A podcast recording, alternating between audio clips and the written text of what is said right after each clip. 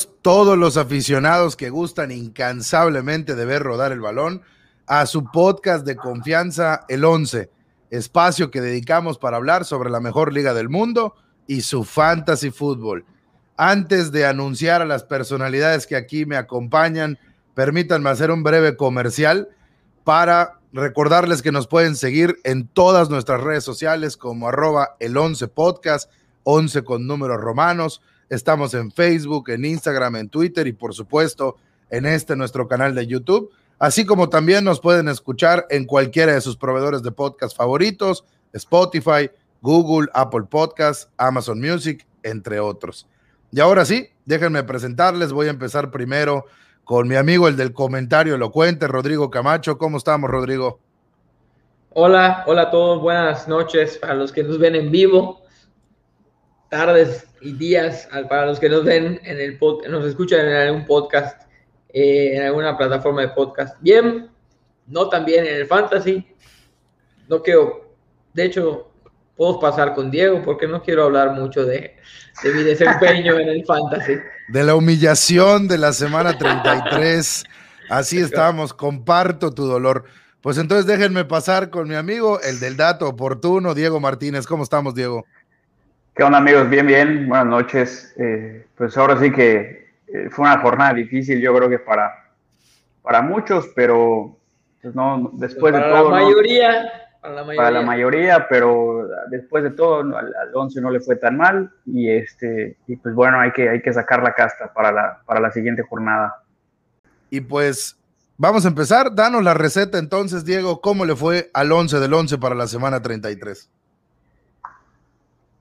Bien, pasemos al 11 de la semana 33, fueron 49 puntos, como pueden ver, eh, habíamos tenido a Sánchez en portería, el Brighton no logró ese clean sheet que habíamos este, previsto. Alexander Arnold, dos puntitos, y Nelson Semedo, junto con los Wolves, fueron la decepción de la jornada, ¿no? Yo creo que a muchos nos, nos pegó directa o indirectamente la, la, jornada, la mala actuación de, de, los Wolves. Nuestro capitán Bruno Fernández, seis puntitos, únicamente el, el, el clean sheet es lo que le dio ese tres que se duplica en un partido, pues no, yo creo que no era de esperarse el, el 0 a 0, pero creo que ha pasado esta temporada, si algo ha sido la tónica de esta temporada, es que los partidos de mucha expectación terminan siendo los partidos con el 0 a 0, ¿no? Entonces, este, pues ahí el Manchester United hizo de las suyas nuevamente. James Rodríguez, igual un clean sheet nada más, tres puntitos. Pereira, gran pick, ahí creo que Rodrigo fue el que lo, lo, rescató la semana pasada. 10 puntos de Pereira, parte del 11 ideal de la jornada. Eh, Mohamed Salah, 9 puntos, igual nada este, despreciables. Eh, Bamford, un puntito, ahí pues lamentablemente este, no, no produjo nada más. Y Genacho sigue siendo, sigue siendo la perla, sigue siendo el, referente de ataque, en ataque del equipo de los Foxes. Eh, está en una racha impresionante eh, y nuevamente suma doble dígito. Yo creo que Yenacho, con, con Yenacho no contaba Michel. Me parece que el Leicester, bueno, ya si quieres termina de decirlo, pero el factor Yenacho creo que va a ser el, que va a hacer que el Leicester aguante su posición en Champions League. Totalmente, ya encontró, al fin encontró Brendan Rogers la fórmula y es poner Ilenacho de titular si tiene que ser sobre Bardi, hacerlo. Yo aquí había pronosticado dos cosas que me parece no se van a dar ya. Primero era el despido de Steve Bruce antes de que termine la temporada, el manager de, del de, Newcastle, y me parece que con la victoria, además a mi Liverpool, perdón, con el empate, además a mi Liverpool. Sabor a derrota. Sí, sabor a derrota. Eh, yo creo que con esa victoria, con ese empate, con ese punto, ya se salvan del descenso, o se alejan ya considerablemente el descenso. No se va a dar probablemente el despido de Steve Bruce antes de que terminen las 38 semanas. Y lo otro es que el, el, Leicester City iba a salir de los puestos de Champions porque a Brendan Rodgers, yo tengo la teoría y él la ha llevado a cabo de que se le caen los equipos. Me parece que este súper efecto de que Leche y Lenacho no lo está dejando retroceder y yo estoy enamorado del jugador no creo que haya nadie que no esté disfrutando. Es un efecto Lingard lo que está teniendo el, delantero, el ex del Manchester City. Así que me parece que mientras siga el Nacho en esa forma, el Leicester se va a mantener en puestos europeos, sí o sí. Sí, la verdad es que está en una excelente forma y desgraciadamente ahí no, no se pudo continuar la racha de, de mi pollo, eh, William José, como, como dice Camacho, este, ese sí era mi pollo de esta semana y desgraciadamente nos dejó mal. No sabía eh, que un gol hacía racha. En empieza, ¿no? Todos empieza con, uno. Empieza a contar con el uno. Pero bueno, a final de cuentas, la verdad es que, muy pobre el, partido de los Wolves. Eh, no valió la pena la, la desmañanada. Y, ni hablar, ¿no? A final de cuentas, este, en lo que parecía ser un partido fácil, pues sabemos que el Burnley eh, no será el mejor equipo de Europa, pero es un equipo que bueno, se defiende bien.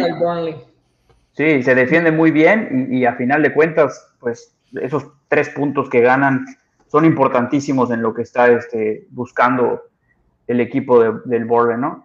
Eh, ahora pasamos a cosas más tristes. Este, Déjame, antes de, bueno, no, si vas a dar nuestros puntos, pues al mal paso darle presión. No, no, no, sí, interrúmpelo. Yo creo que, yo creo que también hay que, hay que hablar de cuando nos va bien y cuando también no nos va tan bien, así que... Correcto. Y, y, creo que esto no lo habíamos hecho. Eh, ahora sí que mostrarles un poquito para los que nos están viendo eh, de nuestros equipos. Este es el equipo de Rodrigo. De Rodrigo hay que, hay que hacer la, la anotación al calce. No empezó la temporada eh, desde la jornada 1, empezó un poquito más adelante mientras empezábamos con el proyecto del 11. Sí. Pero, este, pero pues bueno, esta semana ah, creo que estuvo difícil, ¿no? Estuvo complicado, Rodrigo. Es, es, peor de lo que parece, porque al, estar en un podcast de, de fantasy de fantasy y tener que admitir que no hice mis cambios es, doblemente castigo, ¿no? Preferiría decir que escogí mal porque al menos no me haría irresponsable, pero la verdad es que ni, siquiera hice, hice mis cambios pertinentes, aunque realmente mi, mi, equipo no hubiese variado mucho, porque a lo mucho hubiese hecho un cambio, seguramente el de Rafinha, pero no se hubiese movido mucho la, la, la cuestión.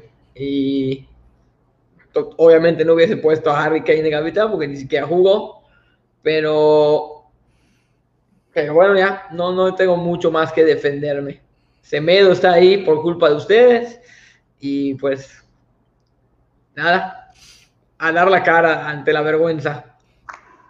Así que ni, hablar, más o menos ahí, este, alguna estrategia que tengas para la siguiente semana para la siguiente jornada o todavía no, has, no has visto? Sí, justo, justo está, estoy haciendo, estaba haciendo mis cambios.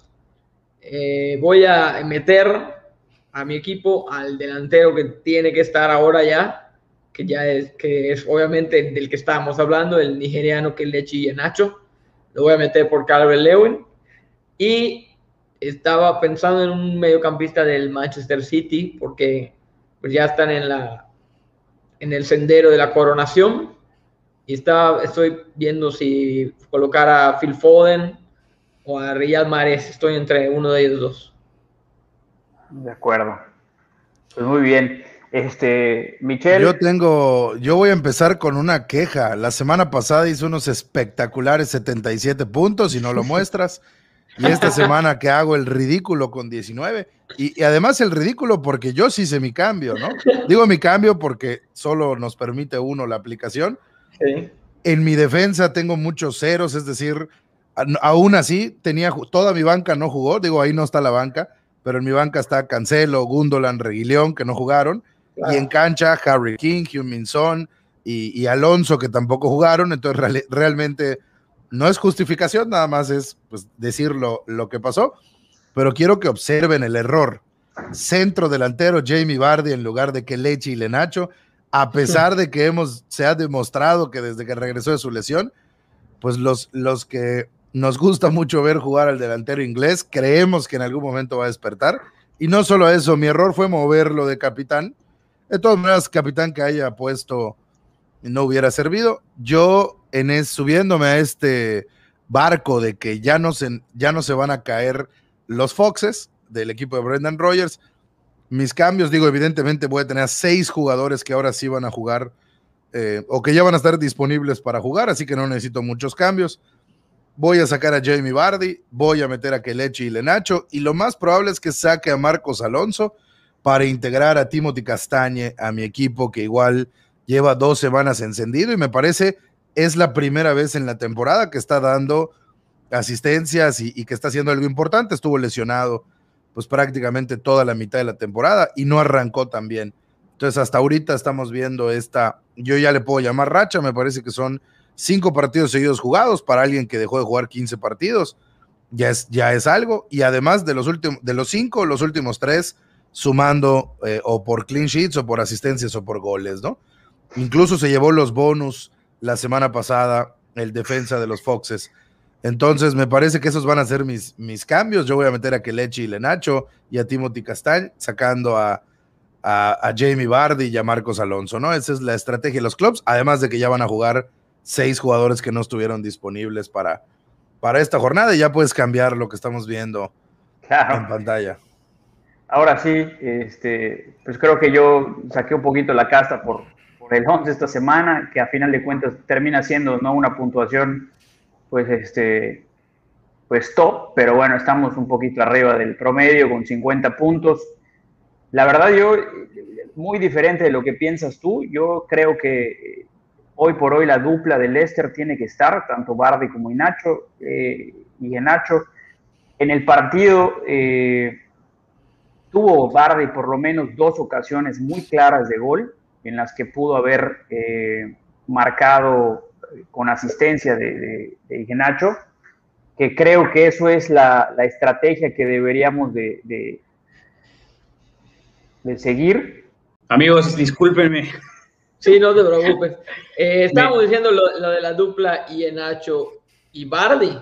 Yo lo, y quería hacer la, la pregunta de si Son y Kane fueran delanteros ambos, que en realidad lo son, ¿considerarías que también vale la pena tenerlos juntos? O sea, porque obviamente jugando de medio delantero, yo creo que, obvio que sí. Yo creo que no tendría ni a dos defensas ni a dos medios del mismo equipo por mucho tiempo. a lo mejor en alguna jornada específica o algo sí, pero por mucho tiempo no. Obviamente esta jornada era, era pues era difícil porque pues no había muchas opciones, ¿no? Además no jugaban ni los eh, del City, los, del, ajá, los poderosos, ¿no? Eh, obviamente con la lesión de, Harry Kane, pues fue, de hecho, creo que Bardi fue uno de los más, este, rescatados, digamos. Rescatados de la jornada, de las, con más transferencias este, que se tuvo en la jornada pasada, y obviamente era, alguna, era, algo más, lógico, ¿no? A final de cuentas. Exacto. Ahora, yo por lo menos en, en, mi, en mi estrategia es mantenerlo a él, y por ahí, este, igual mantener a, a, Salah. El que no me ha gustado mucho es, es, es Diogo Jota eh, las últimas semanas, pero también se ha, caído, un poco. Y también los, los activos del Leeds están un poco mermados. Obviamente Rapiña con, con esa eh, bandera naranja, la verdad es, es difícil que llegue a, estar en forma otra vez. Y, y, yo creo que me desharía de, de Rafinha. Me gustó el hecho que no jugara eh, Alonso hoy en Champions. Y a diferencia de, de Michel que dice que piensa este, sacarlo, yo pienso conservarlo porque creo que puede jugar la próxima semana en Champions League. Ya empieza a ser muy difícil descifrar a Tuchel, la verdad es que eh, hoy, por ejemplo, repitió la alineación del, del, domingo y, este, y, empieza a ser pues, complicado eh, saber qué es lo que, va a pasar, ¿no? Dio la sensación que, que el Chelsea no quiso ganarlo, ¿no? No sé, no sé si lo vieron así.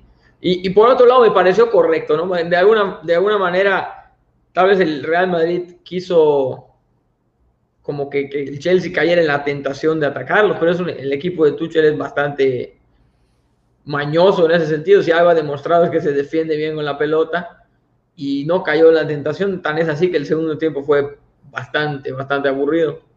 Sí, a, mí me, me, gusta esa, modificación que ha hecho con, con Aspilicueta en especial, donde ya no es el tercer central como empezó cuando recién llegó. ya juega de carrilero ahora. Ya, lo, ya juega de carrilero, le da más eh, eh pues libertad ofensiva a, Aspilicueta. Creo que ahí es donde más. Pero creo que eso convierte en más defensiva la línea.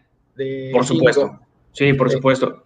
Y, ahí creo que Chilwell también se ha sentado muy bien. Eh, esa pelea que ha tenido con Alonso, la verdad, tanto en Champions como en los partidos de liga, entre los dos, la verdad es que han dejado cosas muy buenas. Y, como decía, ¿no? el Chelsea a final de cuentas tiene, en algún momento lo, lo platicamos este, en alguna edición anterior, que la verdad que tiene un fondo de armario el Chelsea impresionante. Y aunque parece que son figuras que no pintan mucho, que no son los grandes nombres, pero bueno, son promesas y están dando resultados, ¿no? En su momento, ahorita, por ejemplo, Pulisic, el rendimiento de Pulisic en las últimas, en las últimas jornadas, un jugador que había estado lesionado mucho tiempo, este, regresa con, con pie firme. Creo que la temporada pasada igual el cierre de campaña de Pulisic Exactamente, fue muy bueno. el cierre, sí.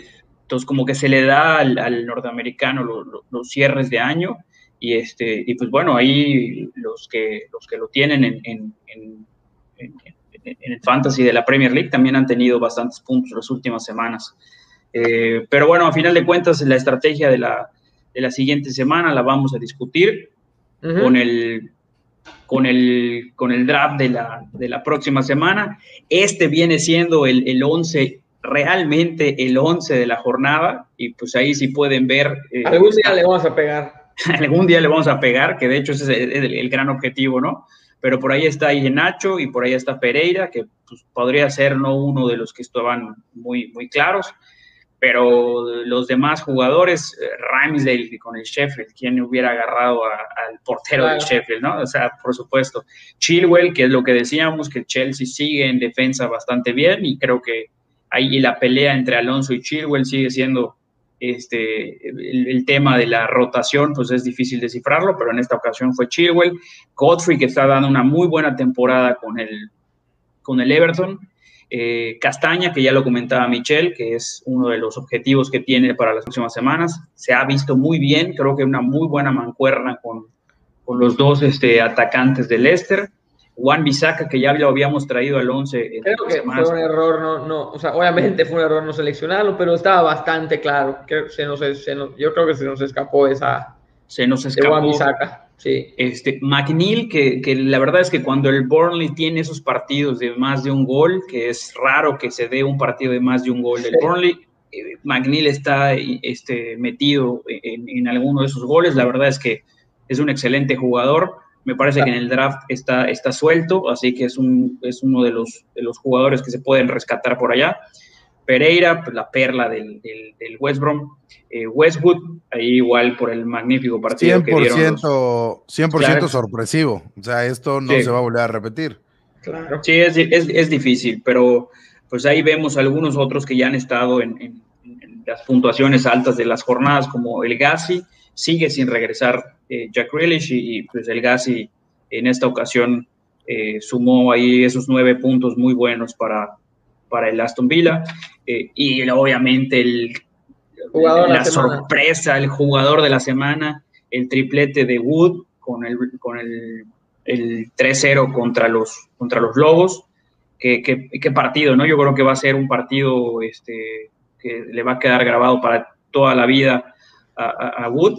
Y pues obviamente ahí Nacho, que ya hablamos mucho de él, este, sigue siendo nuestra, nuestra figura, ¿no? Esa sí la, la podemos decir que, que, lo habíamos nosotros este, traído la semana pasada, así que eh, ni hablar. ¿Qué es lo que vemos en la semana 34 o la jornada 34? Pues bueno, este, por lo menos una semana este, normal en términos de partidos. Ahí, este, ¿cómo lo ves, este, Rodrigo? ¿Qué, ¿Qué pretendes hacer con estos, con estos partidos para esta semana? Pues eh, eh, viendo la jornada, yo, yo, o sea, en realidad estaba buscando datos curiosos para esta semana y, casualmente los, los encontré en dos equipos que se encuentran, que se enfrentan esta semana, que son el Brighton y el Leeds United. No es mucha aportación en términos de fantasy, pero el Leeds United es un equipo extremadamente regular, exageradamente promedio en lo que al desempeño se a desempeño respecta, ¿no? O sea, son el equipo que están en el noveno lugar o sea, prácticamente están en la mitad de la tabla. Tienen 14 victorias, 14 derrotas, 50 goles a favor y 50 goles en contra. O sea, no puede ser un equipo más promedio actualmente en la temporada. Si hubiese un equipo que representara a la Premier League en su nivel real, de todos los equipos, por decirlo de alguna manera, sería el Leeds United, porque está en la mitad de la tabla con 14 victorias, 14 derrotas, 50 goles a favor y 50 goles en contra. Y, y es, por supuesto, una temporada muy buena para el Leeds United. Casi, casi no se toma ya en cuenta que es un equipo recién ascendido, como que rápidamente se le empezó a, exigir más al equipo de, Marcelo Bielsa y de a poco le ha pesado, ¿no? Y por otro lado, se enfrenta a un equipo que ha tenido una temporada bastante complicada, que sus números, o sea, es una temporada complicada y un poco injusta para el Brighton, porque según datos de, de Wisecout, existen otros datos sobre expected goals, pero según la, en la página de Wisecout, que es muy confiable en el mundo de las estadísticas, es, el Brighton es el equipo número 5 de goles esperados en la temporada. O sea, es un equipo que debería marcar muchos más goles de los que, de los que marca. Se les ha complicado la temporada y en algún momento estuvieron cerca de, de, de, estar en puestos de descenso por la ineficacia que tienen a la hora de definir. Solo está por abajo del Manchester City, del Liverpool, del Chelsea y del Leeds United, justamente, ¿no? Inclusive está en, goles esperados por encima del Manchester United, ¿no? Para hacernos una idea de, de lo que produce ofensivamente el, Brighton, aunque muchas veces no lo parezca, ¿no? Y buscando ese tipo de, de datos me, me, me, sorprendí de eso. Un equipo que también sufre esa suerte es el Fulham, que desafortunadamente a ellos sí les va a costar la categoría. Pero el Fulham es un equipo que tiene, la, la tiene el problema de que tiene muchos menos goles anotados que los que debería tener anotados, ¿no? Tiene una diferencia de 12 goles, o sea, tiene 37 goles esperados anotados y, y, en contraste nada más tiene 25 goles anotados y obviamente en el caso de ellos pues fue demasiado catastrófico la ineficacia que tuvieron y pues obviamente les va a costar la categoría, ¿no? Son, parte, parte de esa ineficacia es que se esperaba muchísimo más de Mitrovic. Claro. Y realmente no ha sido ese 9.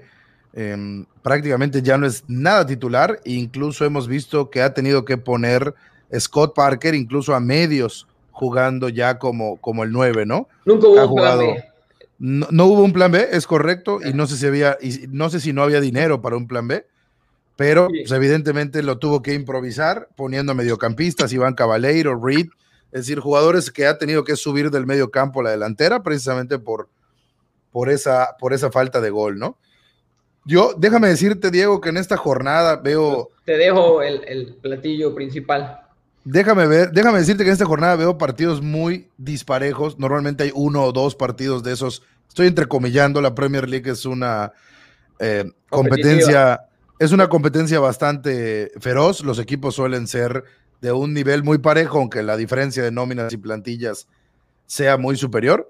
Pero me parece que por momentos, yo siempre lo he dicho, el fútbol es de momentos y el Leicester eh, visitando un Southampton me parece un amplio favorito el Leicester. El Manchester City visitando al Crystal Palace me parece amplio favorito el City. El Chelsea recibiendo a un prácticamente ya descendido Fulham, a pesar de que es un derby londinense, me parece que hay una muy clara ventaja a favor del Chelsea y el Tottenham recibiendo al ya matemáticamente descendido Sheffield United. Me parece también partidos muy desiguales, se los anticipo, sobre los cuales yo decidí... Em, construir el 11, ¿no? Yo decidí construir mis propuestas para el 11.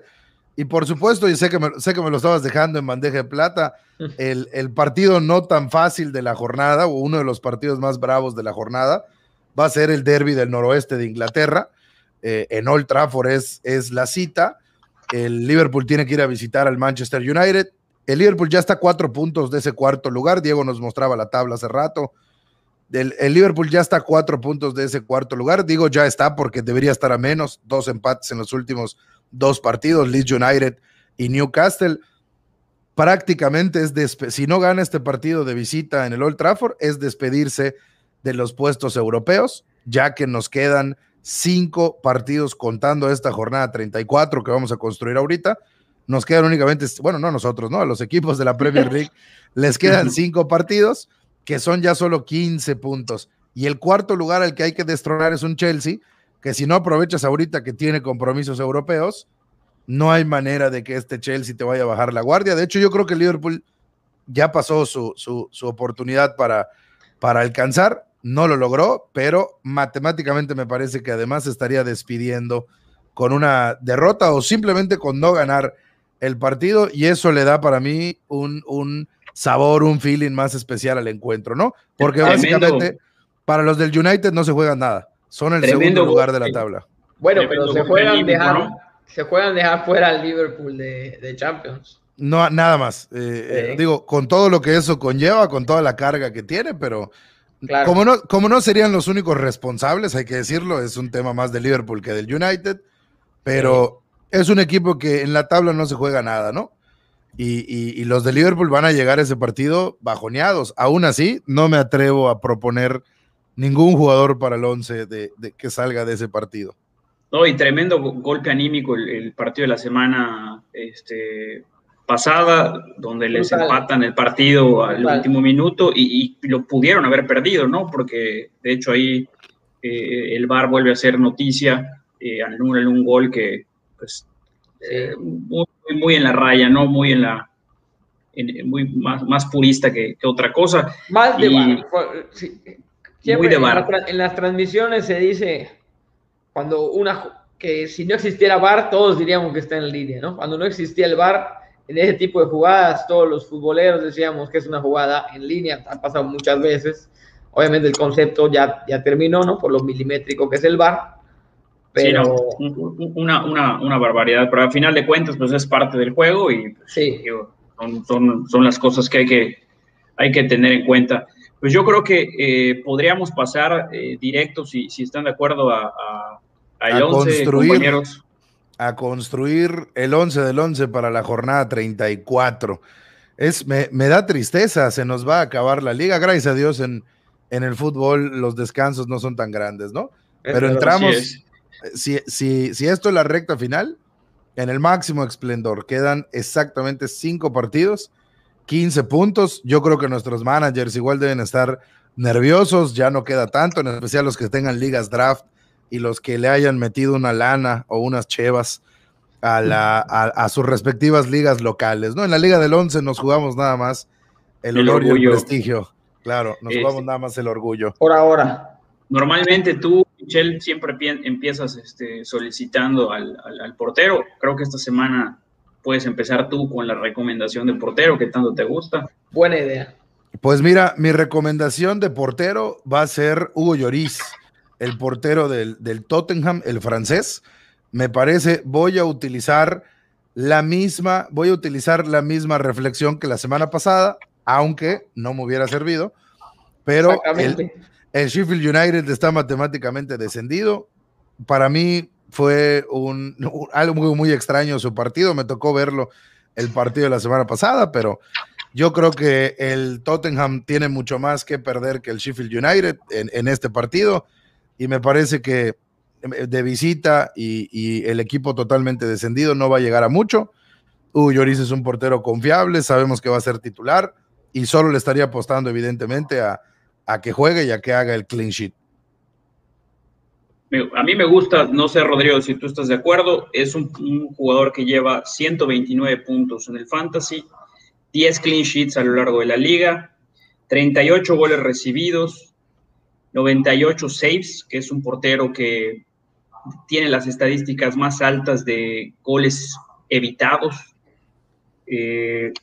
12 eh, puntos de bonus y que si bien hoy por hoy yo, yo cuando lo cuando pensaba en esta jornada eh, y habiendo visto los partidos por el morbo del cambio de director técnico y, todo lo que conlleva lo que envuelve a, a los Spurs, el partido este, contra el Manchester City nada más reciben un gol.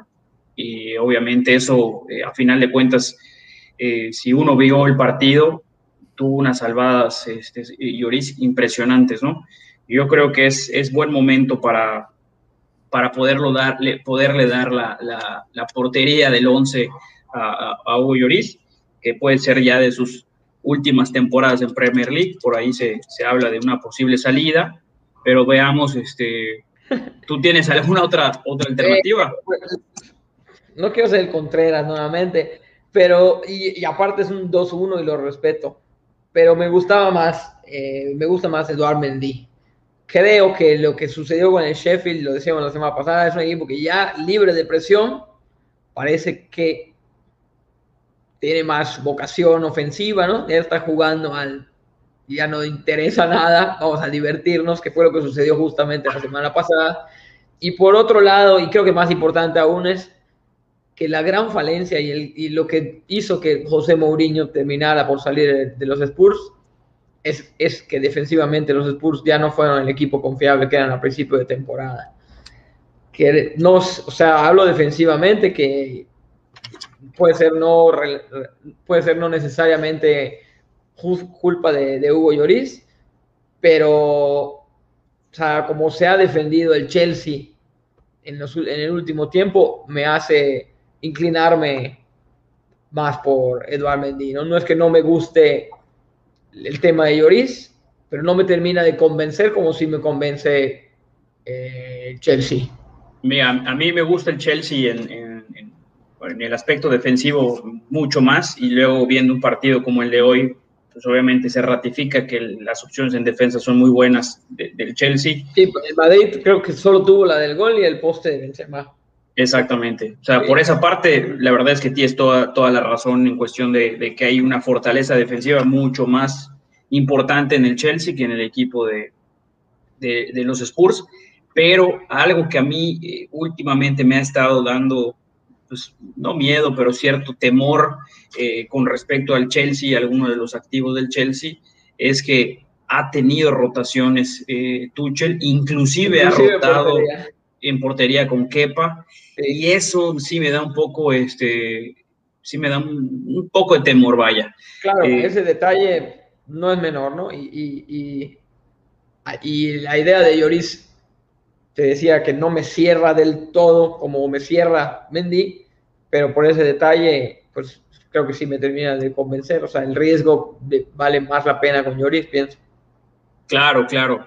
Pero mira, yo ahorita no está Michelle, se ve que hay este problemas técnicos. Tiene algún problemilla técnico, pero yo le voy a dar el, visto bueno a Lloris, que a final de cuentas era de mis, de mis propuestas, y este, y pues ahora sí que lo, dejaremos, este, lo dejaremos en el 11 al, buen Lloris. Perfecto. Eh, yo creo que ahí tú puedes empezar con, el, con la defensa. Eh, ¿Quién sería tu recomendación para, para esta semana, eh, Rodrigo, en defensa?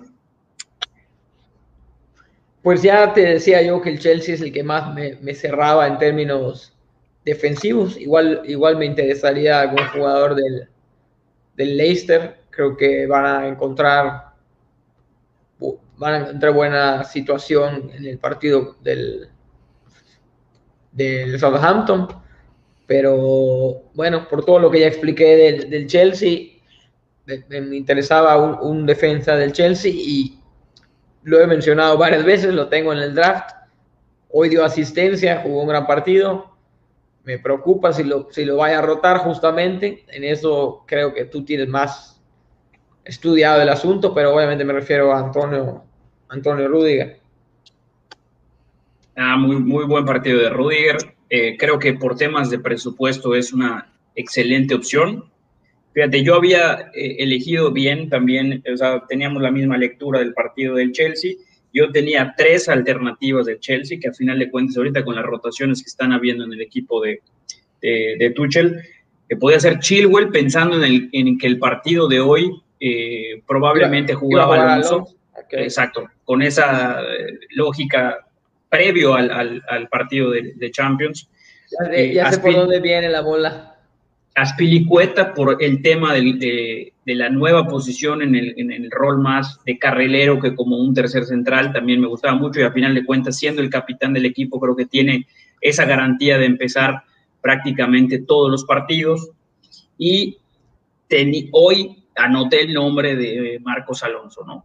¿Por qué? Porque ah, ya, van, ya, van, eh, ya van partidos consecutivos de, de, Chilwell y ahí es donde empieza Tuchel a ser un poco más, este, eh, empezar a, que entre ellos mismos tengan esa competencia interna, a, tratar de descansar un poco las piernas. No, no olvidemos que es semana dificilísima para, para el Chelsea este, enfrentando, en este caso, al Real Madrid y ahora este, recibiendo el Fulham, que es un equipo también muy complicado, este, que puede, puede parecer que, que, no es una gran amenaza, pero peleándose la permanencia, prácticamente todos los partidos son, son dificilísimos.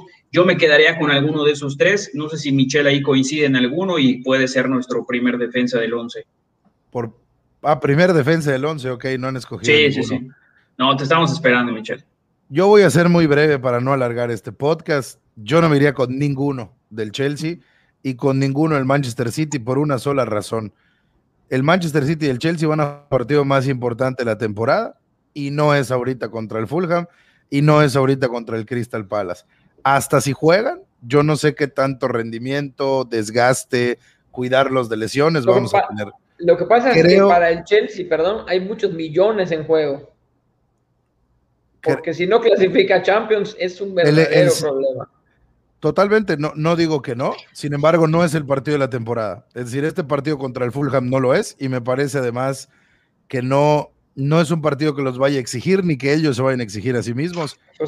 Para efectos del fantasy me refiero, no es el partido de la temporada. Si me ponen a escoger entre esos tres, yo me iría por Antonio Rudiger, por la simple y sencilla razón de que creo que es el defensa que puede por la posición, por ser un central y, por no estar incluido en esa, en, esa rotación que está haciendo el, técnico, me parece que podemos tranquilamente. Yo, si tengo que votar entre los del Chelsea, eh, me iría por Antonio Rudiger, prefiero jugármela con el alemán. Sin embargo, mis reflexiones no me iría por ese camino. Y bueno, ya lo van a ver en mis propuestas de defensa, ¿no? Si tengo que votar por uno del Chelsea, yo voy por Antonio Rudiger. ¿Te gusta? Tú lo habías este, muy bien, sí, claro. Propuesto. Ok, pues Rudiger sería el primero. Eh, la, segunda alternativa, eh, a mí me gustaría ponerla sobre la mesa. Ya la había sugerido este Michel, el caso de Timothy Castañ. Eh, gol asistencia en los últimos dos partidos. Contra el Palace, un gol, 75 toques, lo que demuestra que es un jugador que está muy activo en el juego ofensivo de, de los Foxes 84% de aciertos y un tiro a, puerta, que en este caso pues es el tiro del gol, ¿no? Contra el West Brom, partidazo de, Timothy Castán, asistencia, 77 toques, 92% de efectividad en los toques y 5 pases clave. Creo que aquí está el, punto fino de, del, momento que está viviendo Timothy Castán, que está muy fino, eh, genera mucho por ese costado derecho, eh, por el otro costado está el, el, el cambio de, Ricardo Pereira, que también Timothy Castaña había jugado del lado izquierdo, mientras algunos partidos, sobre todo las últimas semanas, después de que regresó Ricardo Pereira de lesión, había estado jugando Ricardo Pereira del lado derecho, del lado izquierdo había jugado este Castaña, habían jugado los dos juntos en el 11 y ahorita prácticamente Ricardo Pereira está olvidado en el banquillo y el lado derecho está siendo completamente dominado por, por, por Timothy, ¿no? Creo que es una muy buena este, opción y a final de cuentas creo que, pues digo, ahí lo vemos en pantalla, el partido de Leicester visitando el Southampton, si no mal recuerdo, no hace muchos partidos le clavaron una goleada histórica, eh, me parece que fueron creo que nueve goles al Southampton. Y pues bueno, siempre eso, el tema histórico, eh, pues por cábala o no, pero bueno, puede ser ahí muy importante. Así que yo, yo este, propondría a, Castaña. Yo creo que tengo por lo menos el voto de Michelle. Timothy es mi jugador en el draft. De hecho, me parece que, que contigo, lo, contigo lo drafté, ¿no? Ese jugador lo obtuve vía trade. Ya no me acuerdo qué tuve que ofrecer para que me llegara Timothy, pero, yo lo tengo, me encanta. va, va a mi modalidad del draft, va a mi modalidad normal y, a mí me parece, desde que regresó de su lesión, hay que tomar en cuenta que, que, el defensa eh, de los Foxes se perdió 13, no me acuerdo si 13 o 14 partidos de la temporada, que, que no, no seguido, se perdió 9 y luego se volvió a perder 3 o 5, pero em, no, es, no es un tema fácil, ¿no? El regresar otra vez a ese nivel, me parece que aquí lo tenemos encendido y me parece que esa es la dupla que hay que tener del Leicester. Hay que tener a Timothy y que le chile Nacho. Así que mi voto está con, con el defensa de los Foxes. Buenísimo. Este, tercera eh, en línea defensiva. Déjame entonces hacer mi aportación. Digo, me, me robaste evidentemente a, a Timothy, pero está bien, voy a sacar mi segunda carta para darte al mejor defensa del fantasy desde la semana pasada, que ya no es Aaron Creswell, ya no es mi protegido Aaron Creswell. El mejor defensa en materia del fantasy es Stuart Dallas de el Leeds United. Lo estás viendo en pantalla. No tiene un partido tan difícil. No va contra, va contra el lugar número 15 de la tabla, que es el Brighton, que no es un rival sencillo. Estamos en la mejor categoría del fútbol, pero pues me parece que no es un enfrentamiento imposible. Además, la mayoría de los visitantes son los que ganan los partidos. Desde la semana pasada, Stuart Dallas es el mejor eh, defensa del Fantasy con 148 puntos acumulados, 5.3 millones de costo, tiene una forma de 6.5 puntos por partido. Lo único que no me gusta es que no resulta ser pues un diferencial tan grande porque lo tiene el 26% de la gente, ¿no? Tiene un ownership del 26.7%. Entonces, pues prácticamente dos de cada diez managers de, tu liga lo van a tener. Pero además, déjenme decirles, yo lo prospectaría para tenerlo el resto de la temporada porque sus últimos tres partidos son contra el Burnley, Southampton y West Brom. Entonces, me parece que además es un buen prospecto ya para hacer el cambio, hacer el esfuerzo, que además no es costoso y lo puedes tener ya las cinco fechas que quedan. Lo único complicado es el partido de la siguiente jornada para él, que va contra el Tottenham, pero fuera de eso, cuatro de cinco partidos los tiene en semáforo verde. No sé qué opinen. ¿Te gusta, Rodrigo? ¿Cómo ves? No, no, no lo veo mal, pero a diferencia de Michelle, yo, yo sí me estaba inclinando también por un jugador del, por un defensa del Manchester City. Si no lo ponemos en defensa, o sea, me gusta ponerlo en algún en algún otro, en algún otro lugar. ¿no? Sí, porque que sería el medio, que sería el medio campo, porque ¿a quién vas a poner delantero del City? Habría claro, que, tendría que ser el medio campo.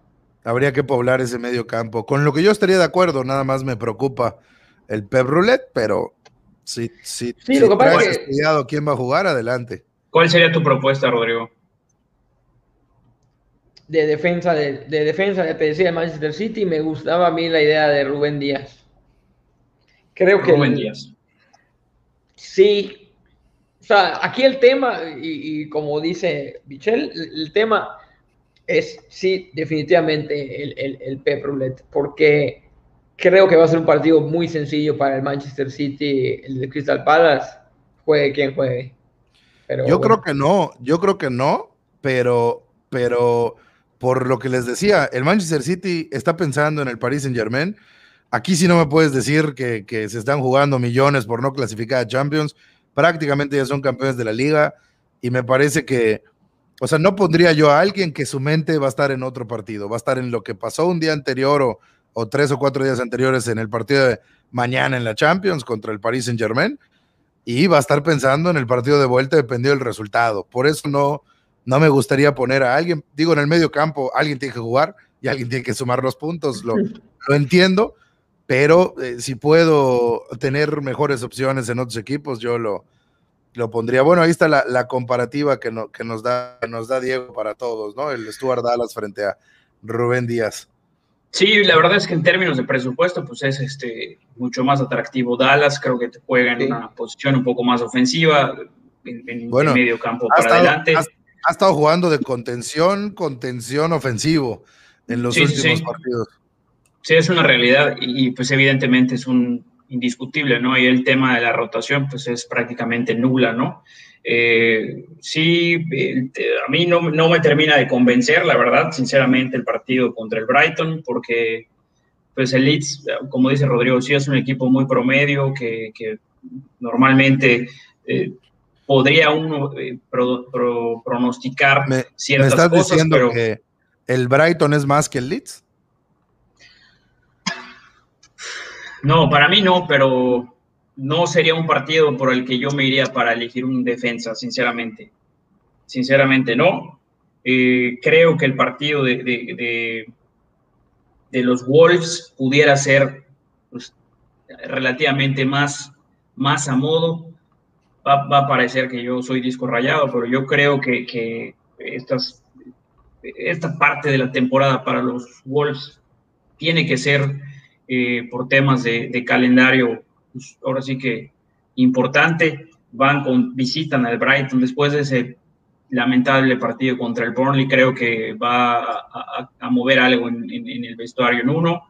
Y yo me quedaría con, con Semedo, que ha sido para mí uno de los mejores defensas este, en términos ofensivos también, pero obviamente no les va a encantar la propuesta. Sin embargo, para no demorarnos mucho entre estos dos, creo que le daría el voto de confianza a Rubén Díaz.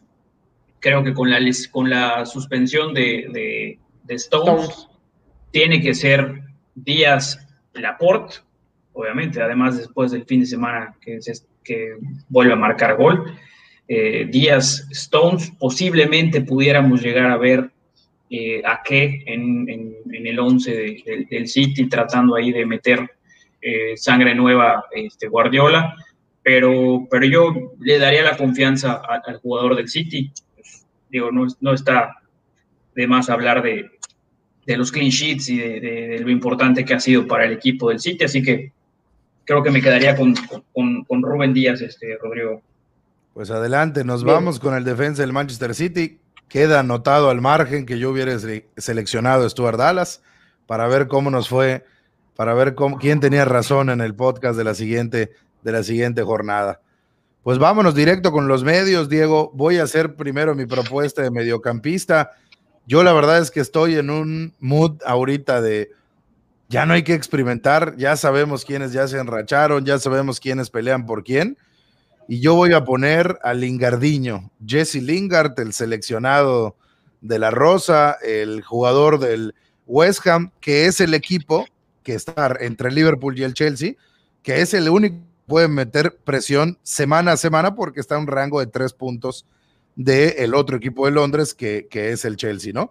Entonces me parece que el, el West Ham está en una posición donde puede todavía meter presión. Lo que está haciendo Lingard sigue siendo extraordinario. Y pues me parece que el Burnley, el, el 4-0 de la semana pasada es muy engañoso. No me estoy dejando engañar. Creo que el West Ham va a ir a ganarles en su casa. Y creo que el fútbol del West Ham pasa por Jesse Lingard, ¿no? Entonces pongo sobre la mesa a Lingard, que calidad y precio, efecto fantasy, me sigue pareciendo de lo más sorprendente junto con el delantero de los Wolves, que Leche y Lenacho. No sé cómo lo ven pasa Lingard, yo creo, ¿no? Creo que Lingard ha sido. Pasa Lingard. Indiscutible. ¿De pues acuerdo, Rodrigo? Dinos, Rodrigo, ¿a quién propones? Pues fíjate, hablando de eso, me, preocupa cómo, cómo vienen los, los mediocampistas mejor rankeados.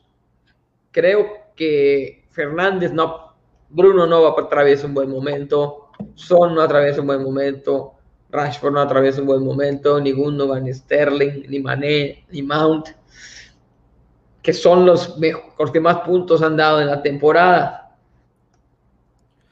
Y Salah enfrenta al Manchester United, que Salah que está bastante bien, digamos, en forma, enfrenta al United de visita.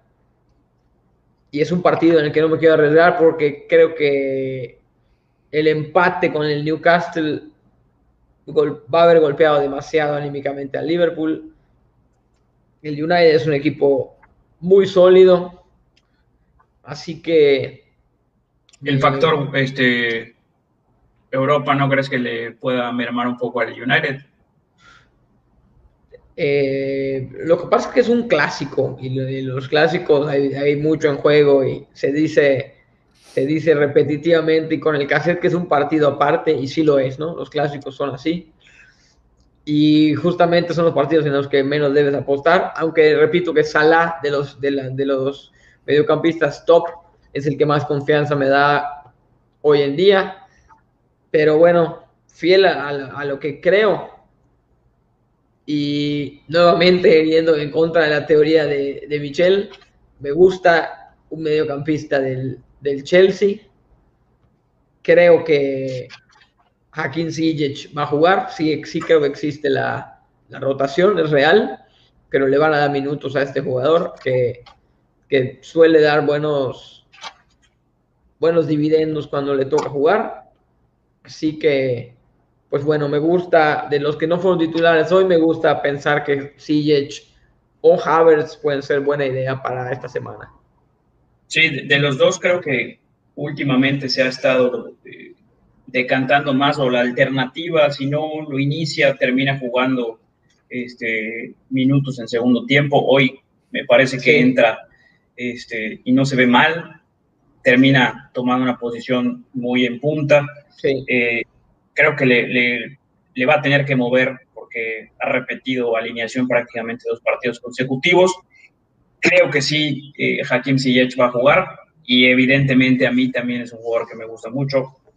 Eh, yo no tengo excusa para ponerlo, así que sería nuestro segundo medio, también para avanzar un poco más rápido. Yo sé, yo, sé que ya, ya está Sijic, pero déjenme decirles que no me gusta ninguno de los dos, que quede, como diría Rodrigo, que se sienta el no. Yo creo que estamos hablando de dos de los grandes fracasos de la temporada, tanto Sille como Havertz. Me parece que son absolutamente, no tienen ningún argumento futbolístico de lo que hemos visto este año en Premier League, ni para el fantasy de estar allá. Nada más que se apunte la nota al margen de que alguien se opuso y no dejamos en, en, camino libre, ¿no? Pero bueno, Diego. El asterisco. cuéntame tu, propuesta para el tercer medio del once yo me voy a ir pues, prácticamente más, más a lo seguro porque, pues evidentemente, hay un partido esta semana que está muy, muy este, disparejo. Los Spurs contra el, contra el Sheffield ya descendido.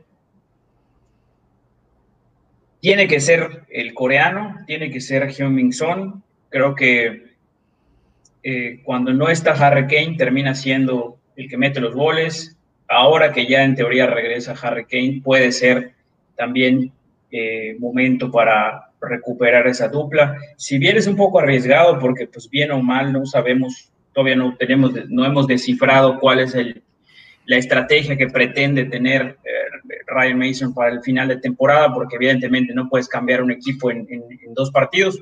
Viene jugando mucho eh, de la colita que dejó el, el, bien nombrado Special One, eh, Mourinho, pero creo que es a final de cuentas uno de los mejores jugadores del fantasy eh, en un partido, pues en teoría, entre comillas, a priori muy fácil, eh, así se puede, así se puede decir.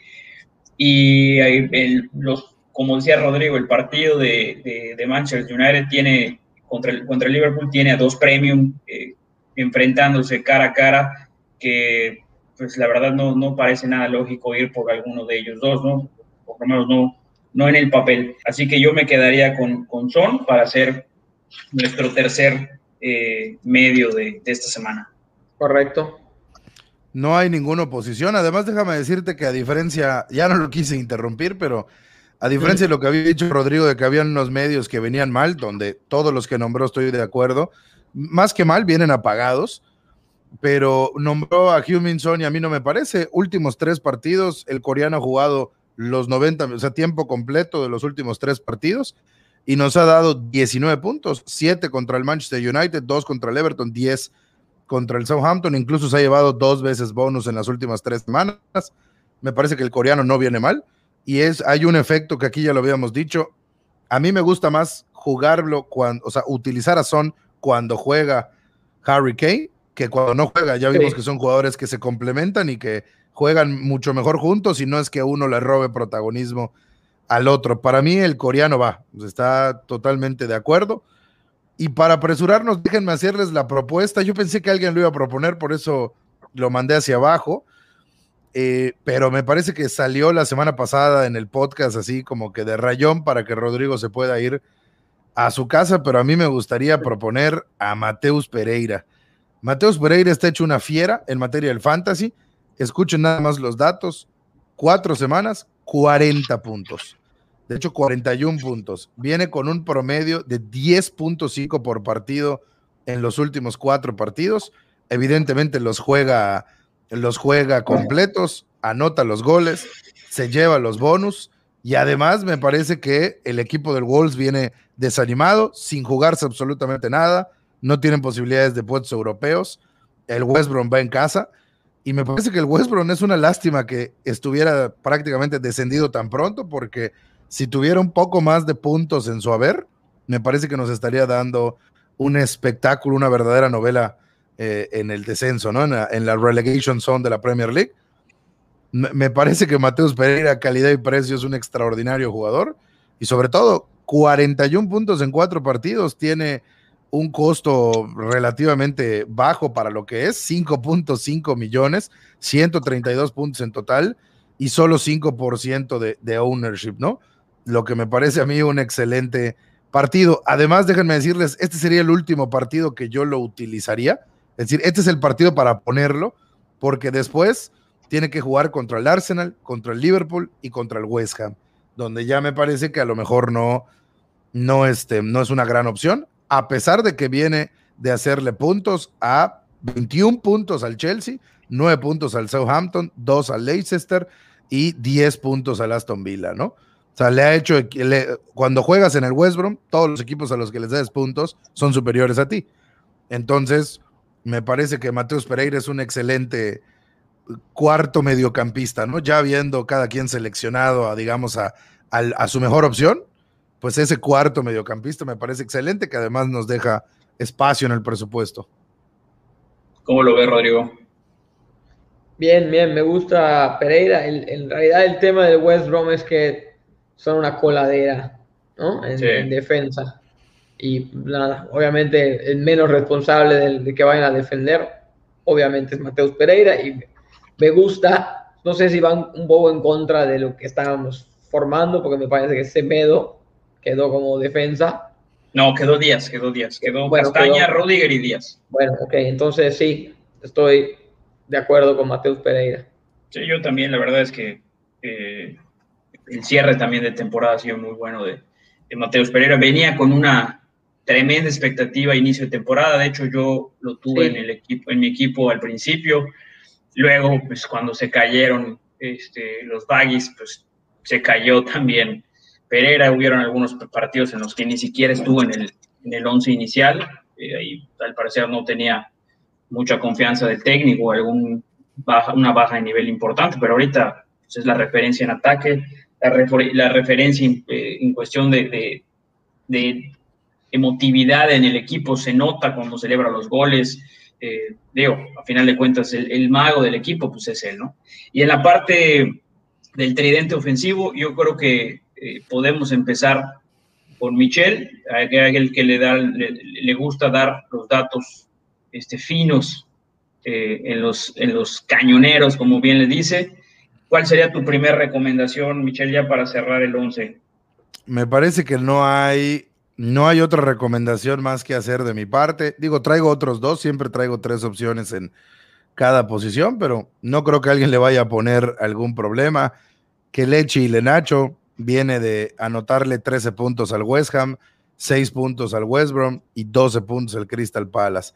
Tiene un valor de 6.2 millones, 88 eh, puntos en total, que no es poco para el tiempo que ha sido titular y ya no es tanto un diferencial porque el ownership ha subido en las últimas semanas, pero aún así todavía lo tiene nada más el 22% de la gente, así que únicamente dos de 10 managers de tu liga lo van a tener.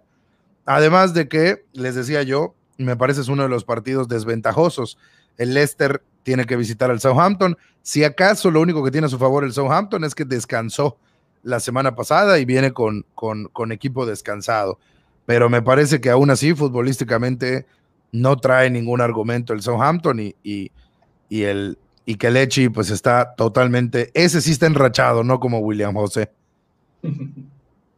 Sí, es una locura, la verdad, el término de lleva 10 goles en la temporada y prácticamente los ha anotado en los últimos seis partidos. Eh, es, una cosa de, de, locos, ¿no? O sea, la verdad es que pocas veces se ve una, una racha tan buena en un jugador que pues había estado prácticamente desapercibido en toda la temporada. en, toda su, en toda su carrera, o sea, estamos hablando de un jugador nigeriano que tiene cuatro temporadas en la Premier League en dos equipos. Prácticamente su primer año fue la, la, reserva del Manchester City. En su segundo año apareció esporádicamente con, algunas, con algunos relevos. En su tercer año trataron de hacerlo en un rol ya tenía 22, 23 años. 24 años, todavía tiene mucho fútbol. A, eso me refiero, se está convirtiendo en un referente. Habría que ver cuántos delanteros de 24 años o menos tienen 10 goles en esta Premier. Y eso que él, si bien estamos en la jornada 34, estamos construyendo la jornada 34, habría que hacerle justicia y decir que él solo jugó 10 de titular, ¿no? O sea, prácticamente trae 10, 10 goles en 10, 12 partidos de titular, ¿no? Entonces me parece que si, si no tuviera este background en la Premier League, estaríamos hablando de, del nacer de una figura, o a lo mejor si estuviera en un equipo más popular que el Leicester, eh, que tuviera más dinero y sea más mediático, estaríamos eh, hablando de, de, otro tema, ¿no? Segundo, este delantero, Rodrigo, ¿quién, quién estaría en nuestro equipo? Quiero saber cómo está la salud de Harry Kane. Eh, porque es lo único que me privaría de escogerlo, ¿no? O nos privaría de escogerlo porque supongo que le hace, nos hace ojos a todos. Pero según lo que ve, o sea, según las noticias del Fantasy, es un jugador disponible y que, pues, que tiene muchas posibilidades de jugar. Así que sin que sea un diferencial ni nada, es un jugador que se pierde mucho al no tenerlo, ¿no? Lo que Eso te, iba, te iba, a recordar tu frase. O sea, me parece que Kane tiene que estar porque no puede no estar. Sí, sí, sí. ¿Cómo que hablar? Sí, sí, sí, yo creo que tiene que estar. Eh, probablemente no juegue tal vez los 90 minutos, pero por lo menos un tiempo para, jugar. para el Sheffield necesita medio tiempo, Harry. Exacto. O sea, y además es un partido, como siempre decimos, ¿no? En el papel, muy sencillo, todo puede pasar, ya lo hemos visto, pero creo que, que pues es el mejor jugador del fantasy, el mejor jugador de la liga. Si alguien tiene alguna objeción, que vaya a los registros y lo vea, y la verdad no hay, no hay discusión. Eh, y bueno, yo para, para terminar eh, de cerrar el 11, sería la tercera propuesta de, delantero. Yo les decía de mi estrategia en mi equipo personal de tener el doblete Gigenacho y Bardi, pero me parece que, tal vez no les pudiera encantar tanto esa estrategia y yo me quedaría con la mía, con William José. Como decía Rodrigo, el West Brom es una coladera. Si son los partidos en los que tienen que caer goles de los Wolves, definitivamente son estos. Es de los equipos que más reciben goles en la liga. Eh, si bien es un partido igual ahí un poco complicado, pero bueno, eh, estamos hablando que es un partido en el que eh, difícilmente se quedarán los Wolves nuevamente en, cero goles, pero obviamente lo pongo aquí sobre la mesa, entiendo que es una elección pues no con mucha no con mucha porra, pero, este, pero a final de cuentas, la verdad es que yo, a mí me gusta, por lo menos en mis equipos personales, ¿no? Tratar de, dibujar una estrategia de tres, cuatro jornadas, pensando en el calendario, obviamente habrán partidos en los que las cosas no salen del todo bien, pero yo le, le daría la confianza de mantenerlo. No sé cómo lo vean ustedes. Rodrigo, te la cedo. No, no, no, te la regreso de pared. Em, yo no me gusta, o sea, te, lo tengo que decir, no me gusta, pero me, me gusta tu argumento, es decir, no me gusta el jugador, pero me gusta tu argumento. Evidentemente es el 9, por así decirlo, del Wolves. No hay más referentes ofensivos actualmente. Em, Podens tendría que ser el único que está eh, por allá, pero tampoco trae mucho gol en los últimos partidos. Yo déjame decirte algo, Diego, me parece que hay mejores opciones. Está el mismo Willock del Newcastle, me parece que está Richarlison o Calvert-Lewin del Everton, Oli Watkins del Aston Villa, Patrick Bamford del Leeds United. Yo Willock, Willock no debe poder jugar porque va contra el Arsenal.